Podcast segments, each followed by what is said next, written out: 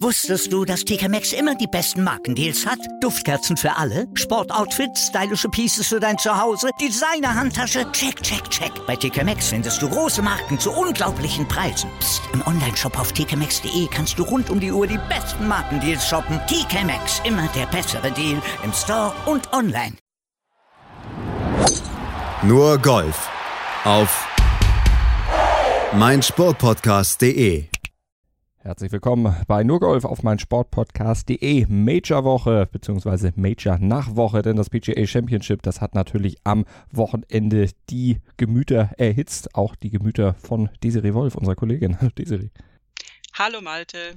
Wir gucken natürlich gleich drauf auf den Schlag, den die Welt hörte. Nee, ich meine nicht den Schlag von Gene Sarazen 1935 beim Masters in Augusta. Der war super, keine Frage. Aber wir sprechen natürlich über den Schlag an der 16 beim PGA Championship 2020 in San Francisco von Colin Morikawa. Auch der Schlag ging um die Welt, allerdings ein bisschen anders als der von Sarazen, den damals in Augusta, den haben kaum Zuschauer im Fernsehen sehen können, beziehungsweise überhaupt keine Zuschauer. Es gab damals noch keine TV-Übertragung, es gab damals noch gar kein Fernsehen. Dafür haben auf der Anlage sehr viele den verfolgt. Diesmal war es genau umgekehrt. Auf der Anlage war keiner, aber am Fernsehgerät, da klebten natürlich Millionen und die sahen dann den ersten Major-Sieg von Colin Morikawa. Und der war nicht purer Länge und Kraft, sondern vor allem auch Präzision zu verdanken. Dazu gleich ein bisschen mehr.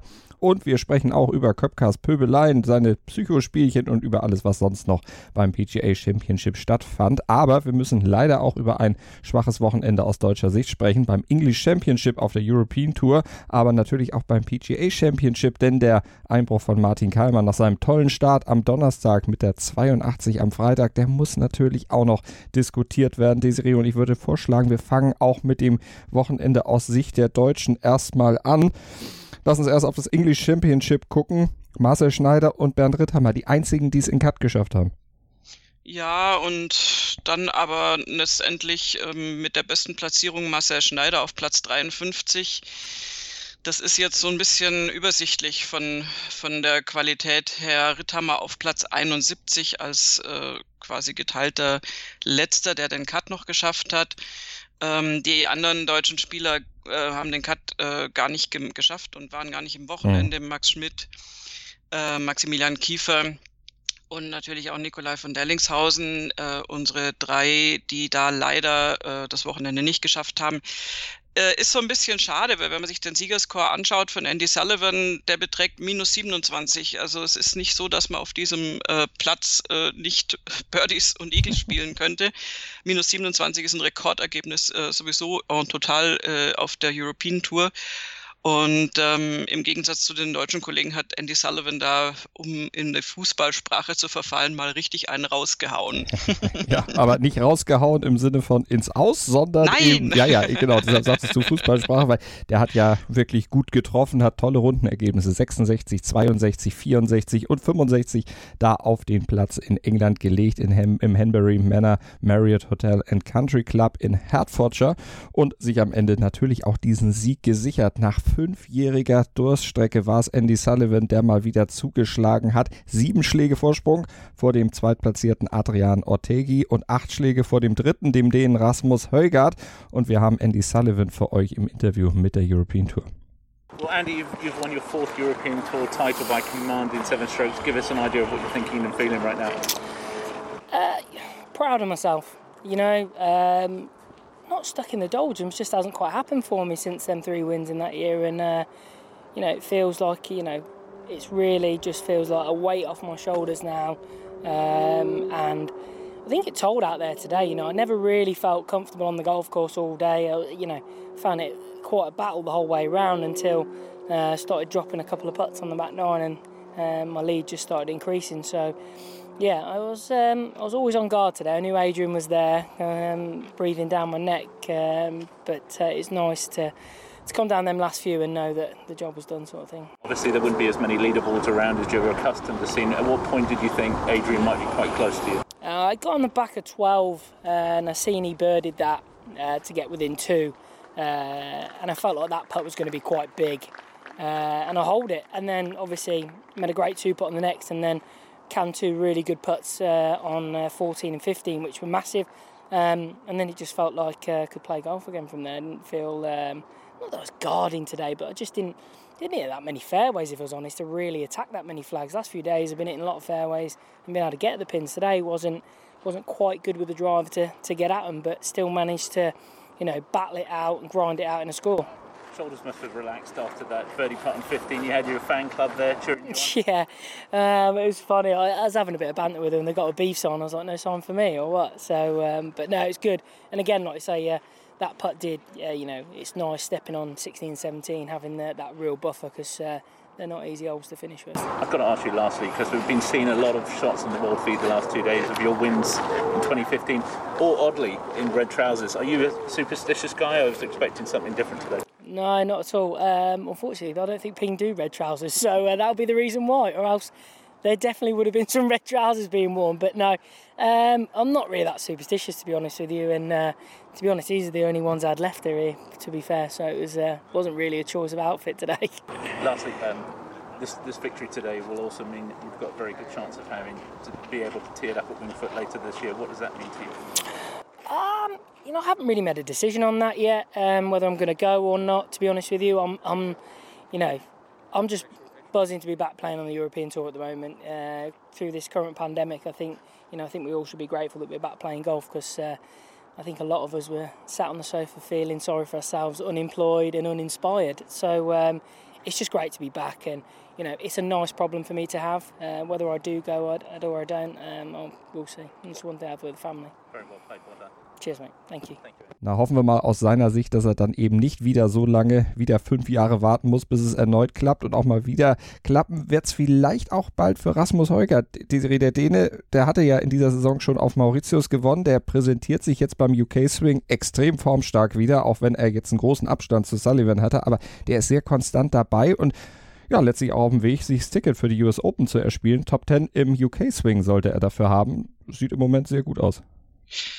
Ja, also Rasmus Heugart ist, äh, ist ja der Zwilling, äh, der einer der beiden dänischen Zwillinge, sagen wir es so. Nikolas Heugart äh, war jetzt nicht ganz so weit oben platziert bei diesem Turnier, aber die beiden sorgen schon seit geraumer Zeit dafür Aufsehen mit ihren 19 Jahren. Äh, Rasmus Heugart im Moment der deutlich formstärkere. Nikolas Heugart hat ihn übrigens äh, aus dem Auto heraus äh, unterstützt, weil er an irgendeinem Grün vorbeikam. Der war natürlich schon durch, weil der in einem viel früheren Flight war als sein Bruder und hat seinem Bruder dazu gewinkt und ihn hoffentlich auch nicht abgelenkt. Äh, Rasmus Heugart hat da eine tolle Leistung gebracht. Äh, wie gesagt, der Typ ist 19, ähm, bringt laufend Top-10-Ergebnisse, Top-5-Ergebnisse auf der European Tour, äh, spielt unglaublich sauberes Golf und ähm, das ist tatsächlich, wie du sagst, eine Frage der Zeit, bis der ein Turnier gewinnt. Ähm, übrigens auch äh, jetzt hier in einer jugendlichen Gesellschaft von Wilko Nienaber, auch ein mhm. Name, der jetzt bisher nicht so bekannt war. Südafrikaner, 20 Jahre alt, also unwesentlich älter als Heugart, auch ein tolles Turnier gespielt. Ähm, also die beiden Youngster auf Platz 3 und 4, die haben da das Feld mal so richtig aufgemischt. Ähm, davon haben sich Sullivan und Ortega jetzt nicht beeindrucken lassen, aber den Rest haben sie mal fröhlich hinter sich gelassen. Das kann man wirklich so sagen. Wilkonina aber auch einer, auf den man mal achten sollte. Und Andy Sullivan, da können wir noch sagen, zwischendurch sah es ja mal so aus, als würde da so ein bisschen doch noch was anbrennen auf der Schlussrunde. Am Ende hat er souverän durchgespielt und sich 156.000 Euro Preisgeld rund gesichert. Äh, Preisgeld, von dem Martin Keimer auf der PGA Tour nur träumen konnte beim PGA Championship. Das sah alles so gut aus, die Serie. Ich hatte ihn bei Stand jetzt am Freitagmorgen noch für seine erste Runde gelobt, für seine 66. Das war die beste Major-Runde von Martin ja, in Dekaden, sag ich bald, stimmt nicht ganz, aber nach sehr vielen Jahren der Durststrecke und da dachte man schon, na, das könnte doch vielleicht ein gutes Ergebnis geben. Er hatte selber gesagt, er hat sich seinen US Open Sieg von 2014 nochmal reingezogen und auf dieser Euphoriewelle nach dem Gucken hat er diese erste Runde gespielt. Wo war die auf der zweiten mit seiner 82 offensichtlich völlig verpufft? Ja, leider. Also das ähm, ich war auch, äh, wie, wie Martin Keim übrigens selbst, erstaunt, wie gut es am ersten Tag lief. Das sage ich deswegen, weil er da ja ein, ein schönes Igel gespielt hat und nach dem Igel-Putt wirklich so, so völlig überrascht geguckt hat, so nach dem Motto, echt, der ist jetzt rein, wow, Wahnsinn. Ähm, also da hat er fast ein bisschen über sich selbst und seine tollen Leistungen in dem Fall lachen müssen und ähm, am Folgetag gab es dann leider nichts mehr zu lachen ist, äh, ja, also es ging schon einfach schlecht los. Das habe ich gesehen. Er hatte an, an Loch 1 äh, dann schon einen Bogey. ähm, kam da ganz schlecht aus einem Sandbunker raus, aus dem man meiner Ansicht nach besser rauskommen könnte. Und ähm, ja, hat dann irgendwie eine Zeit lang die Pars gehalten, fiel aber da schon unbarmherzig wie sie sind, aus der Berichterstattung raus, äh, also war dann kaum mehr im Bild. Ähm, wurde nur immer wieder das Ergebnis abgedatet, Martin Keimer Paar, Martin Keimer Paar und dann ging irgendwann die Misere los und das waren eben keine Pars mehr, sondern Bogies und zwar in Serie. Mhm. Acht äh, insgesamt, dazu noch ein Double Bogey und ein Triple Bogey sogar, also ja, desolat. Also, der ist da einfach komplett auseinandergefallen. Ähm, so weit jetzt nicht, nicht erklärbar. Ich meine, ich hatte jetzt nach diesem ersten Tag auch nicht zwingend erwartet, dass er jetzt drei noch viel fantastischere Tage hinterher spielt. Das ist vielleicht auch zu, zu viel verlangt im Moment, weil er die Konstanz noch nicht hat. Aber dieser Einbruch war, glaube ich, nicht vorauszusehen und auch, äh, ja, muss er, glaube ich, noch ein bisschen verdauen ich hatte auch gesagt, da bei Stand jetzt, äh, vier konstante Runden am Stück, die hat er ewig nicht mehr geschafft. Das wäre so das Ziel. Und auf der European Tour vor der Corona-Pause hatte er ja zumindest ja, drei in Serie geschafft. Da war es ja meistens der Schlusstag, wo es dann nicht ganz so lief, oder der dritte Tag, wo es dann eben nicht so lief. Dass es diesmal jetzt schon am zweiten war, natürlich Künstlerpech dann irgendwo auch. Aber das ist genau das, woran Keimer arbeiten muss, Konstanz. Ja, und das hat aber in dem Fall dann auch natürlich eine mentale äh, Note noch dazu. Also so ein Einbruch, das, der hat ja nicht über Nacht das Golfspielen verlernt. Das äh, ist alles dann letztendlich Psyche. Vielleicht hat er sich von diesem Bogey an der Eins da auch so ein bisschen beeindrucken lassen. Das ist nie ein toller Start, aber es gibt x Leute, die tolle Runden gespielt haben nach einem Bogey an der 1 und da das dann eben mit x Birdies wieder ausgeglichen haben und da irgendwie, keine Ahnung, vielleicht war das ein Knacks, aber das darf eben kein Knacks sein. Ähm, da musst du danach einfach äh, aufstehen und, und weiterspielen und das wieder reinspielen und ähm, ja, ich hoffe jetzt, dass das nicht so äh, wirklich sein Selbstvertrauen zu sehr angreift, weil wenn er sich zu sehr an diese Runde erinnert und es nicht schafft, in der Erinnerung mehr den Donnerstag zu behalten, äh, hilft ihm das natürlich auch beim nächsten Turnier nicht so wirklich weiter. Also ich würde die wirklich einfach versuchen zu vergessen und ja, schauen wir uns dann die nächste Golfrunde von Martin Keimer an. Die gibt dann schon Aufschluss darüber, wie er das letztendlich äh, weggesteckt hat drücken wir ihm die Daumen, dass er es schnell wegsteckt und dann auch ja, diese Erinnerung dann schnell aus dem Kopf kriegt. Aber ich glaube, das wird er auf jeden Fall irgendwie schaffen. Und wir schaffen gleich den Sprung rüber zum PGA Championship, sprechen dann natürlich über den Sieger, über Colin Morikawa, aber alles weitere, was da noch dranhängt, das lassen wir natürlich auch nicht unthematisiert hier bei nur Golf auf meinsportpodcast.de. Wusstest du, dass TK Maxx immer die besten Markendeals hat? Duftkerzen für alle, Sportoutfits, stylische Pieces für dein Zuhause, Designer-Handtasche, check, check, check. Bei TK Maxx findest du große Marken zu unglaublichen Preisen. Psst. im Onlineshop auf tkmaxx.de kannst du rund um die Uhr die besten Markendeals shoppen. TK Maxx, immer der bessere Deal im Store und online. Was zum Teufel, du Bastard, du bist tot, du kleiner Hundeficker. Und dieser kleine Hundeficker, das ist unser Werner. Ein ganz normaler Berliner Kleinstkrimineller, der dann aber im Knast das Ding seines Lebens dreht. Una Fantastica Risetta Perla Pizza. Er klaut seinem Zellengenossen ein Pizzarezept. Aber nicht irgendeins. Und mit dem eröffnet Werner dann die beste Pizzeria Berlins. Doch Werners Glück ist nur von kurzer Dauer. Denn es hagelt Probleme. Werners Pizzaparadies. Erstmals großes Kino- und Podcast-Format. Mit fetter Starbesetzung. Alina But, Kida Ramadan, Edin Hasanovic, Oliver Koritke, Ralf Richter, Ben Becker, Winfried Glatzeder, Anna Schmidt und viele mehr. Abonniert die Scheiße. Jetzt macht schon, mach! Nur Golf auf mein Sportpodcast.de mit dem Blick auf das PGA Championship und auf den strahlenden Sieger Colin Morikawa. Minus 13 am, am Ende sein Score vor Paul Casey, Dustin Johnson, Matthew Wolf, Jason Day, Bryson DeChambeau, Tony Finau und Scotty Scheffler. Gewinnt er Casey und Dustin Johnson, die teilen sich Platz 2 mit minus 11. Die anderen liegen bei minus 10. Da ist alles sehr, sehr eng beieinander gewesen und diese ganze Gemengelage, die löste sich eigentlich erst ja, auf den letzten Löchern des PGA Championship im TPC Harding dann wirklich auf zugunsten von Colin Morikawa, weil der an der 16 wirklich Zauberhaftes geleistet hat. Gucken wir gleich genauer drauf. Desiree Probleme hatte Colin Morikawa nur dabei, am Ende auch die Wanamaker Trophy in die Höhe zu bringen. Gar nicht so sehr, weil das Gewicht Gewicht so schwer war, obwohl das Ding, glaube ich, 17 Kilo wiegt, sondern es war ein Balanceakt. Ja, äh, das ist äh, gemein, weil die hat oben so einen Deckel, der offensichtlich auch überhaupt nicht fixiert ist. Ich meine, den könnte man ja auch irgendwie ein bisschen festkleben und tapen oder wie auch immer. Das kannst du ganz dezent von innen machen. Aber der lag da nur so drauf und Colin Morikawa stemmt die Trophäe in die Höhe und das Ding fällt nach hinten runter. Dieser Deckel hat ihn natürlich furchtbar erschreckt und dieser Gesichtsausdruck geht mit Sicherheit durch die Presse. Also das ist wahrscheinlich, so wie ich äh, äh, Reporter kenne, ist das das Siegerfoto. Ähm, so nach dem Motto, das muss er noch üben mit dem, mit dem Cup, aber das alles andere kann er definitiv schon. Ja, es gibt zwei Bilder, die wahrscheinlich äh, auf Jahre Jahre hinaus noch zu sehen sein werden. Das mit dem Pokal und dann das, was er an der 16 gemacht hat. Dieser Schlag, der dann ja letztlich die Spreu vom Weizen getrennt hat.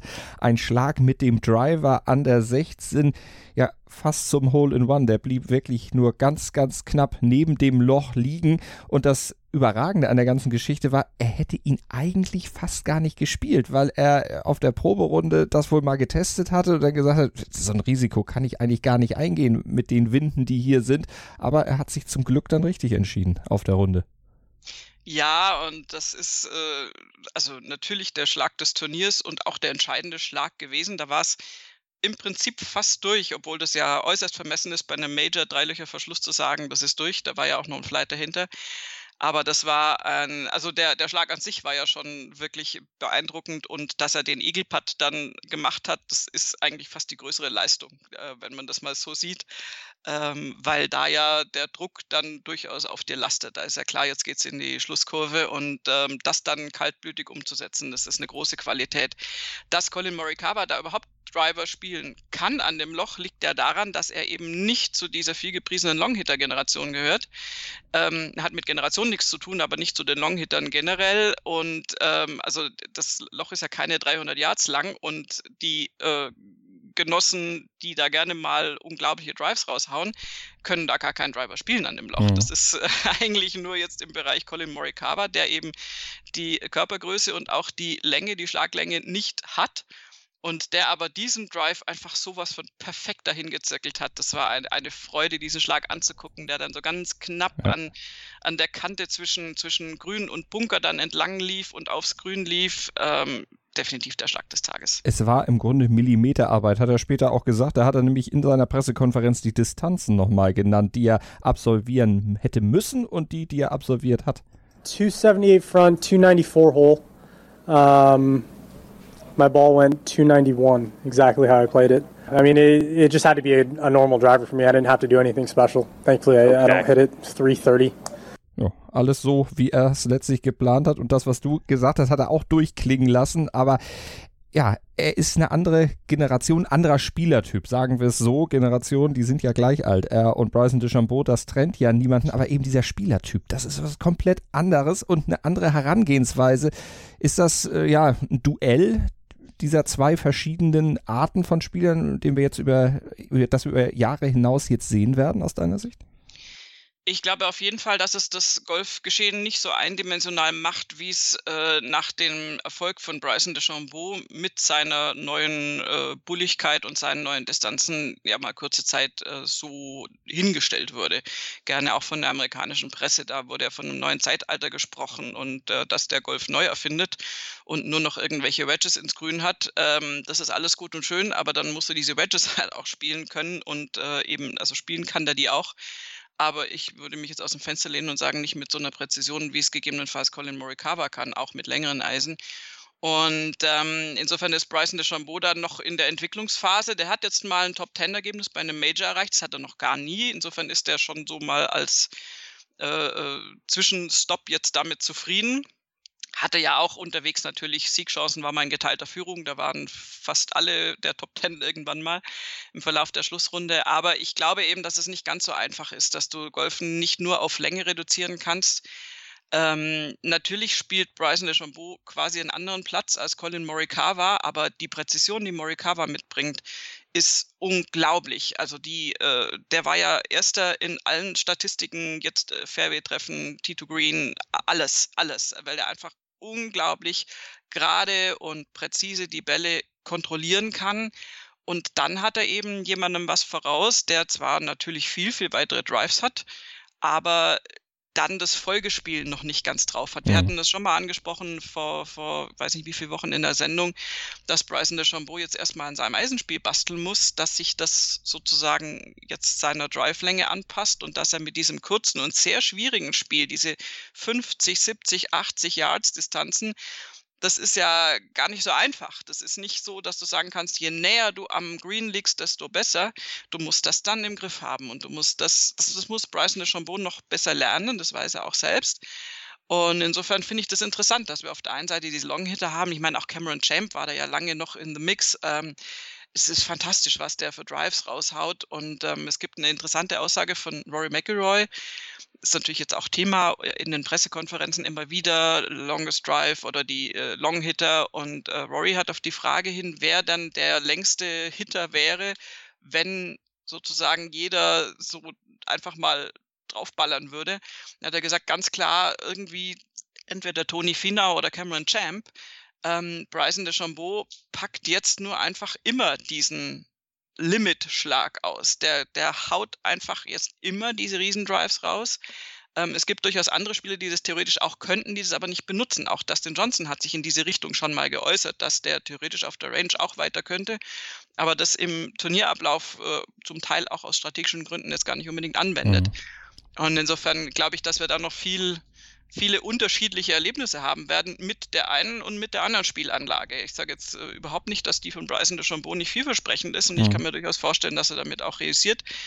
Aber ähm, ehrlich gesagt, das, was Colin Morikawa darunter spielt, das ist fantastisches Golf. Also von, von vorne bis hinten und eben nicht mit diesem Overload, nicht mit diesem, ich gehe total, ich, ich bepacke meinen Körper mit Muskeln und wirke dadurch fast schon unnatürlich, was, wie ich finde, bei Bryson DeChambeau ein bisschen so rüberkommt. Ja gut, er sieht ein bisschen halkmäßig aus, das stimmt. Aber wo wir gerade bei Länge sind, das ist ja auch was, was äh, Jordan Spieth möglicherweise die Karriere gekostet hat. Will ich jetzt nicht sagen, weil ich gehe davon aus, der kommt irgendwann nochmal wieder zurück. Aber was zumindest dieses Tief erklärt, David Duval hat das gesagt, er hatte mit äh, Jordan Spieth vor ein paar Jahren mal ein Gespräch und da hatte Jordan zu ihm gesagt, als er wirklich gut unterwegs war, gerade wirklich auf der Höhe war, auch Majors gewonnen hatte, da sagte er, ja, mir fehlt nur so fünf bis zehn Yards an Länge, da will ich noch draufpacken. Und hat Duval zu ihm gesagt, lass es, bringt nichts. Äh, Spieth hat aber den Rad in den Wind geschlagen, hat es versucht und seitdem kriegt er nichts mehr zusammen. Ja, hatten wir ja diese Schwungumstellungen, auch gerade wenn du ganz oben bist, wenn du Nummer eins bist, das hatten wir bei Luke Donald schon. Da war das genauso verheerend. Das hätte eigentlich schon ein schlechtes Beispiel für Jordan Spieth sein können müssen. Wir hatten auch bei Martin Keimer mal so eine Phase, der sagt zwar, das war jetzt nicht so krass, aber auch er hat natürlich versucht, seinen Schwung umzustellen. Da ging es ein bisschen um andere Themen, da war es nicht zwingend die Länge. Ähm, da war es eher diese Fade- und Draw-Geschichte. Aber ähm, grundsätzlich dieses, ich bin ganz oben und möchte dann noch ein paar Yards Länge zulegen, ging in den seltensten Fällen gut. Bryson DeChambeau hat das jetzt gemacht auf ganz krasse Art und Weise. Der hat einige Yards zugelegt.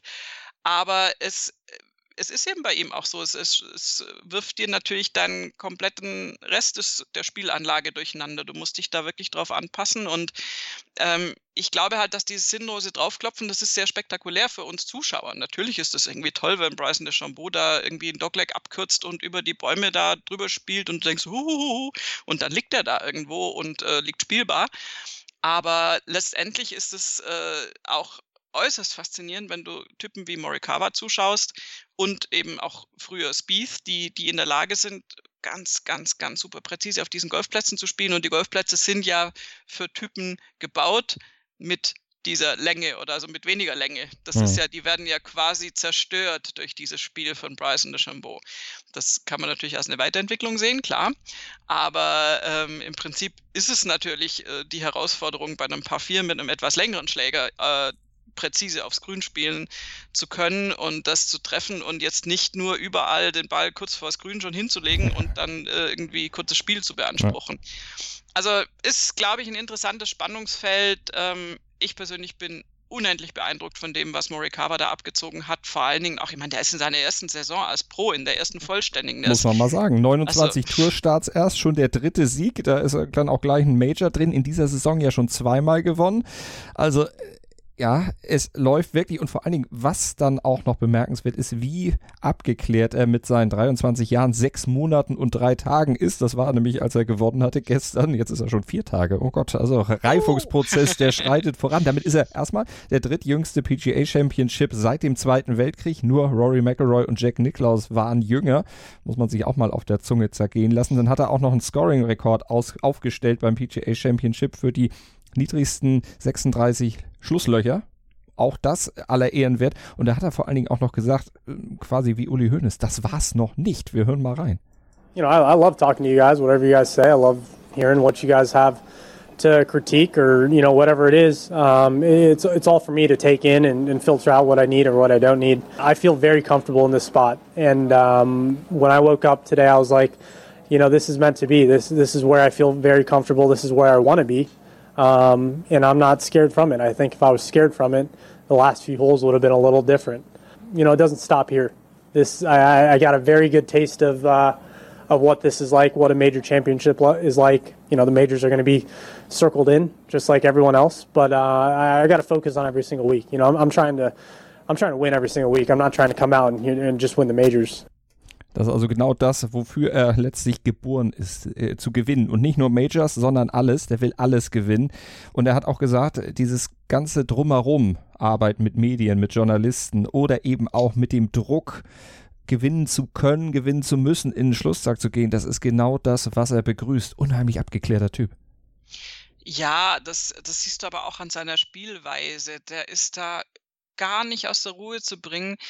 Der hat, also das ganze ging los, also der, der kleine Kickoff war schon die 14, da hatte er einen Chip aufs Grün und hat den eingechippt zum Birdie.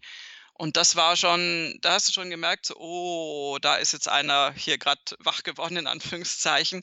Das war ein ganz, ganz toller Schlag, wunderschönes kurzes Spiel.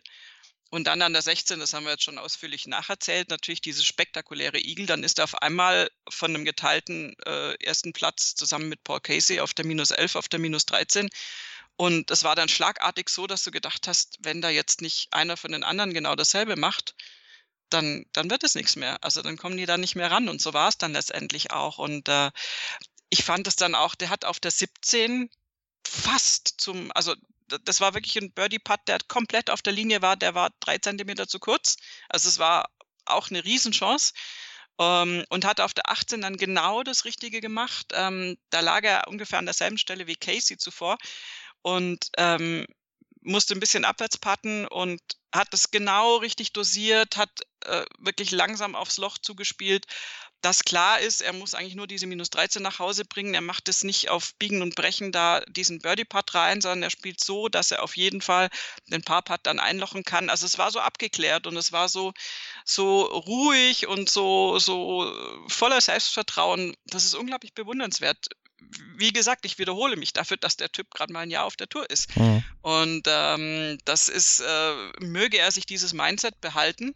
Das wäre natürlich wahnsinnig wichtig und da jetzt nicht irgendwie von dem Weg abkommen, aber so wie er da spielt, sehe ich jetzt durchaus auch die Möglichkeit natürlich auf weitere Siege. Ich meine, jetzt hat er ja schon drei in dieser ja. Saison. Das ist, das ist Hammer. Also toll, wirklich. Da bin gespannt, wie es bei ihm weitergeht. Ja, Ruhe und abgeklärt. Das ist ja was, was man sonst auch Dustin Johnson durchaus zugute hält. Gerade dieses Stoische, diese sich nicht aus der Ruhe bringen lassen. Nur bei Majors scheint das nicht unbedingt zu gelten. 0 von 4, sein Ergebnis, wenn er nach 54 Löchern in Führung war. Insgesamt ist er jetzt fünfmal Zweiter bei Majors geworden, hat erst eins auf der Habenseite und das war ja was, was auch Brooks Köpker am Samstag in der Pressekonferenz angesprochen hatte. Köpker selber lag da auch noch durchaus in Contention und rechnete sich natürlich was aus, zum dritten Mal in Folge das PGA Championship gewinnen zu können und hatte da so einen kleinen Psychokrieg eröffnet. Dustin Johnson in Führung liegend, den wollte er damit eventuell verunsichern. Das war was, was Rory McIlroy auf die Palme gebracht hatte, der dann in seiner Pressekonferenz wiederum dann Brooks Köpker dafür angegeben gegangen ist. Also Köpker, das war jetzt nicht der feinste Zug, aber er hat ja zumindest in Sachen Majors bei Johnson durchaus einen wunden Punkt getroffen, auch wenn man es so vielleicht nicht sagen muss. Ja, das ist schwierig. Äh, es wurde auch Rory kritisiert für seinen äh, Backlash, äh, den er da ausgepackt hat. Ähm, ich sehe das nicht so. Ähm, ich sehe auch bei Brooks Köpka, der, der kann man natürlich sagen, der entwickelt sich so ein bisschen zum Unsympathen oder macht sich mit solchen Äußerungen keine Freunde. Kann man so sehen, klar. Ähm, man muss bei Köpker, glaube ich, immer in Rechnung ziehen, dass der ähm, nicht der, der Golfer ist, sondern mehr der Sportler, der Athlet. Köpke hat irgendwann auch mal gesagt, dass er irgendwie gar nicht so scharf drauf ist, Golf zu spielen. Er wird viel lieber Baseball spielen, so irgendwie so eine der anderen klassischen amerikanischen äh, Teamsportarten. Und ähm, insofern ist da dieser, dieser Trash-Talk vielleicht noch, noch mehr beheimatet als, als im Golfsport. Da ist es eher etwas ungewöhnlich.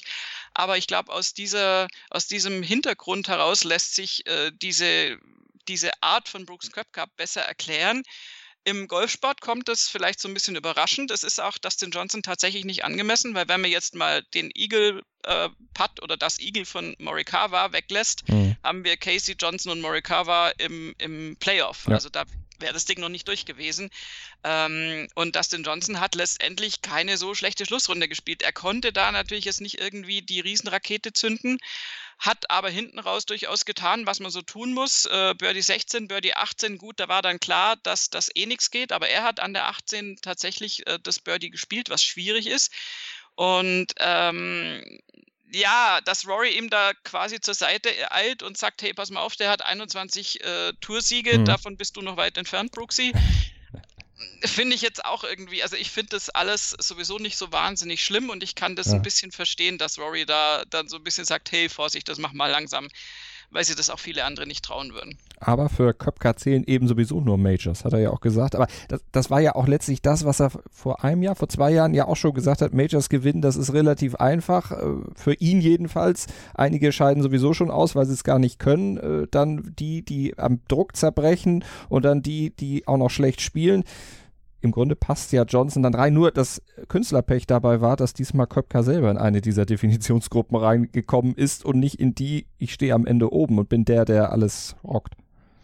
Ganz genau. Der hat sich da leider auf unangenehme Weise mit Tommy Fleetwood zusammengetan.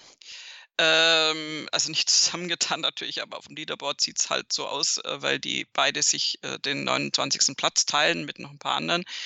Ähm, aber Tommy Fleetwood und Brooks Köpka haben tatsächlich beide einfach schlechte Sonntagsrunden gespielt. Fleetwood eine 73, Brooks Köpker sogar eine 74.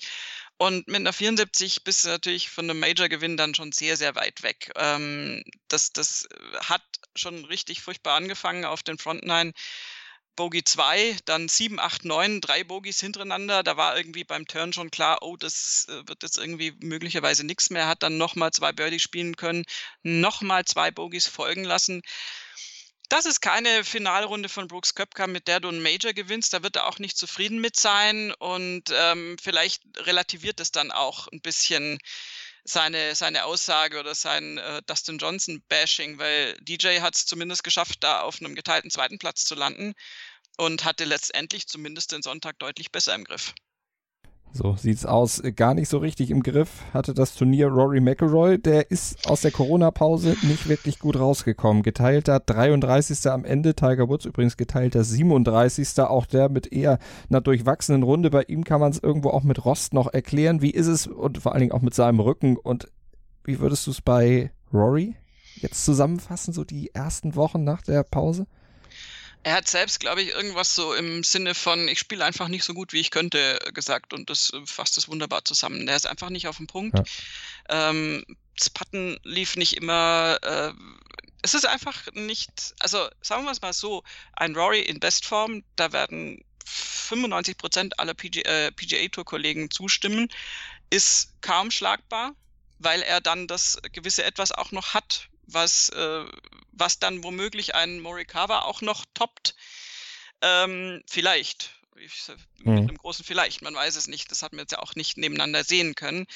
Aber ein Rory in mittelmäßiger Form ist dann halt auch nur in der Lage, irgendwo in der Mitte des Feldes zu landen. Und ähm, der hat es seit, seit dieser ganzen Pause irgendwie nicht so richtig auf den Platz gebracht.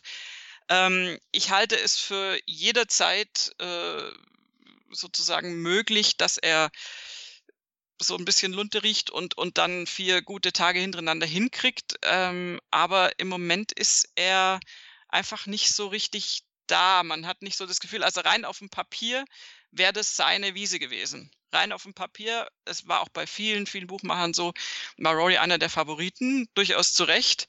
Nur witzigerweise äh, einer der Mitfavoriten auch ganz, ganz weit vorne wäre auch Justin Thomas Ja, gewesen. Der ist sogar natürlich. noch weiter hinten Die gelandet. Nummer eins in der Welt, die muss man immer auf dem Zettel haben.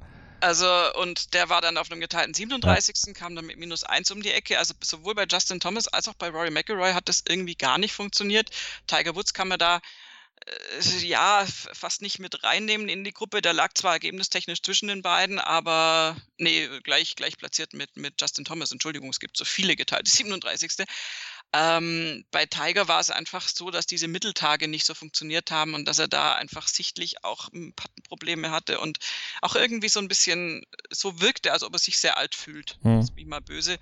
Bei Justin Thomas und Rory McIlroy, die haben es einfach irgendwie nicht auf, auf, auf, die, auf die Wiese gebracht. Ähm, wird, finde ich, spannend, wie das bei den US Open dann aussieht. Weil das auch so ein Platz ist, bei dem ich Justin Thomas und Rory McIlroy ganz weit vorne sehen würde.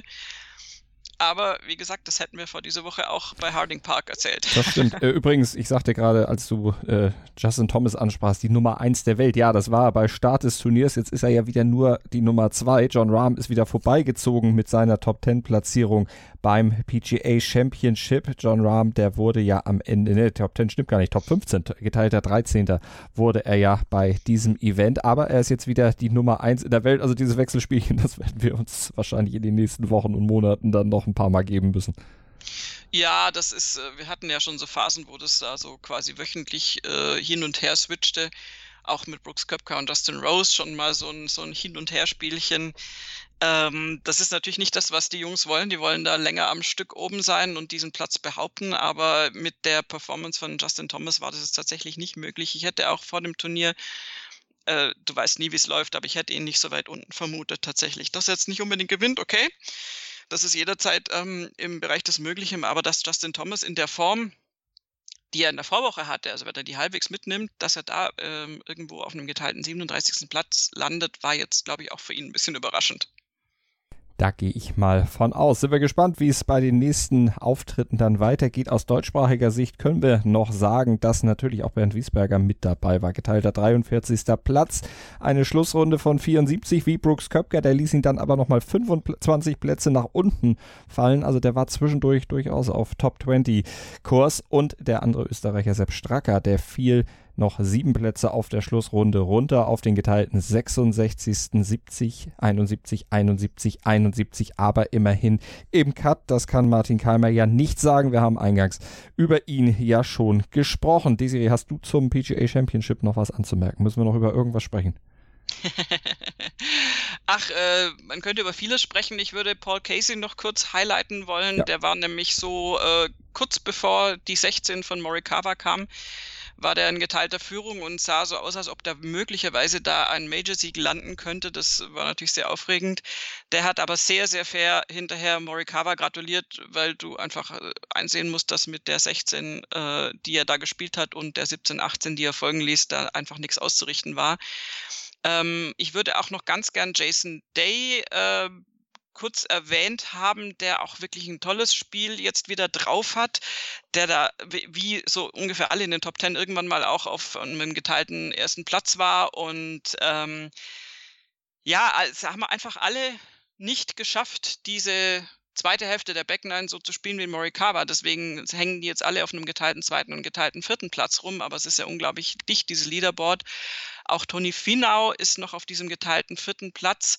Und Scotty Scheffler ist deswegen bemerkenswert, weil der ja als Corn Ferry Tour äh, Absolvent jetzt auf die Tour kam, auch im ersten Jahr ist, ähm, im Schlussflight mit Dustin Johnson war und sich da sehr, sehr gut behauptet hat. Ich meine, der ging als Zweiter auf, auf die Runde, kam als geteilter Vierter da nach Hause mit einer 68 am Sonntag. Das ist ein absolut ehrenwertes Ergebnis. Der hatte ein bisschen Pech auch mit, mit Patten ähm, und konnte da einfach jetzt natürlich nicht so eine Show zünden, wie es Morikawa konnte.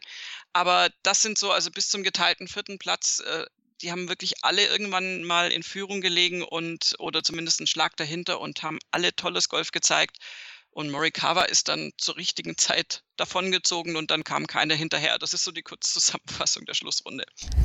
Gut auf den Punkt gebracht. Von daher können wir die Sendung dann auch beschließen mit dem großartigen Sieg von Colin Morikawa. Erster Major Sieg bei der PGA Championship Premiere für ihn. Das ist schon wirklich was ganz, ganz Besonderes. Ja, nächste Woche geht's weiter. Windham Championship und dann sind wir ja auch schon quasi drin in den Playoffs um den FedEx Cup. Da geht es ja dann in der übernächsten Woche dann weiter. Northern Trust, der Auftakt in diese Playoffs und aktuell, da führt Justin Thomas noch im FedEx Cup und er ist auch Nummer 1 bei der Windham Rewards Top 10. Also dem winkt das ganz, ganz große Preisgeld, denn da gibt es ja auch nochmal für die besten Top 10 Platzierungen, die meisten Top 10 Platzierungen in der Saison noch extra Geld. Kann er sicherlich gut gebrauchen. Justin Thomas, wir haben das alles im Blick hier bei Nurgolf auf meinsportpodcast.de. Abonniert den Golffeed, den Nurgolf-Feed bei meinsportpodcast.de oder mit dem Podcatcher eurer Wahl. Schreibt uns eine kleine Rezension bei iTunes, gebt ein paar Sterne, freuen wir uns sehr drüber und wir freuen uns natürlich dann wieder von euch zu hören hier bei Nur Golf. Danke an euch, danke an dich, Desiree. Sehr gerne.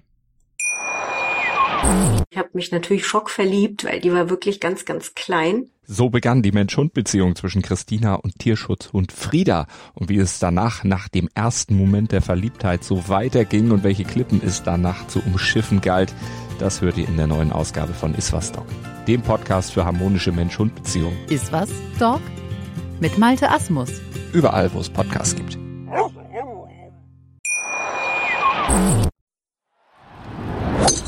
Nur Golf auf meinsportpodcast.de